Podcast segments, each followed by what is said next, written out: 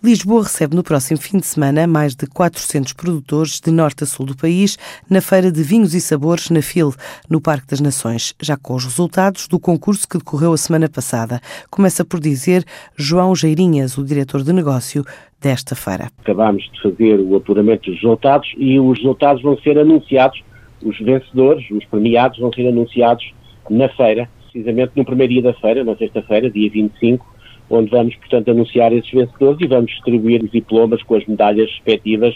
para quem venceu em cada uma das categorias. Tivemos quase 400 vinhos em prova, o que de facto é, é notável,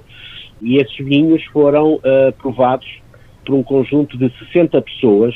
a maior parte delas oriundas da comunicação social, por isso nós chamamos este concurso Escolha da Imprensa, mas onde também contribuem no, no júri também profissionais, tipo sommeliers, uh, eh, donos de restaurantes, eh, donos de garrafeiras, que também uh, contribuem para este júri, uma vez que não há assim tantos profissionais de comunicação social com gosto pelo vinho, de maneira a conseguir garantir os 60 jurados que são necessários para provar os 400 vinhos que tiveram em prova. Para além disso, nós já há alguns anos temos também sempre, durante a feira, nomeadamente no Dia de Profissionais,